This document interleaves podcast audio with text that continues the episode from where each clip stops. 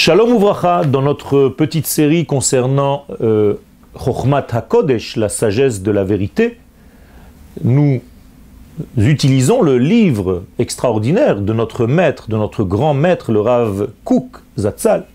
Et dans son chapitre Chochmat HaKodesh, Hapoelet, il a nommé, il a donné un titre à son premier degré. Il dit que cette sagesse du Saint béni soit-il, ou bien la prophétie, c'est une sagesse agissante.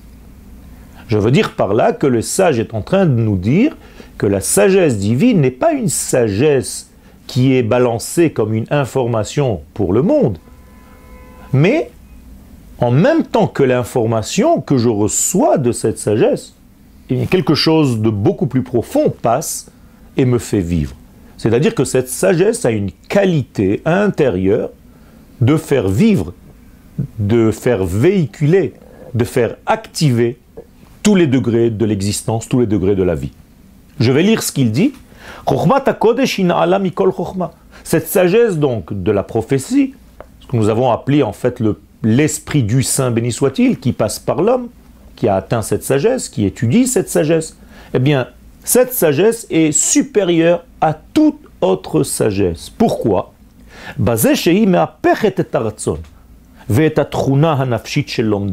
Parce qu'elle a la capacité, cette sagesse, de transcender, de transformer celui qui s'en occupe, celui qui l'étudie.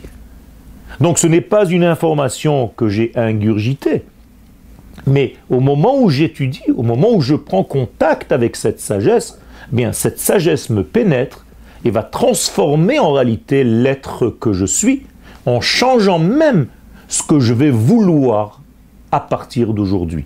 C'est-à-dire même mes désirs vont changer.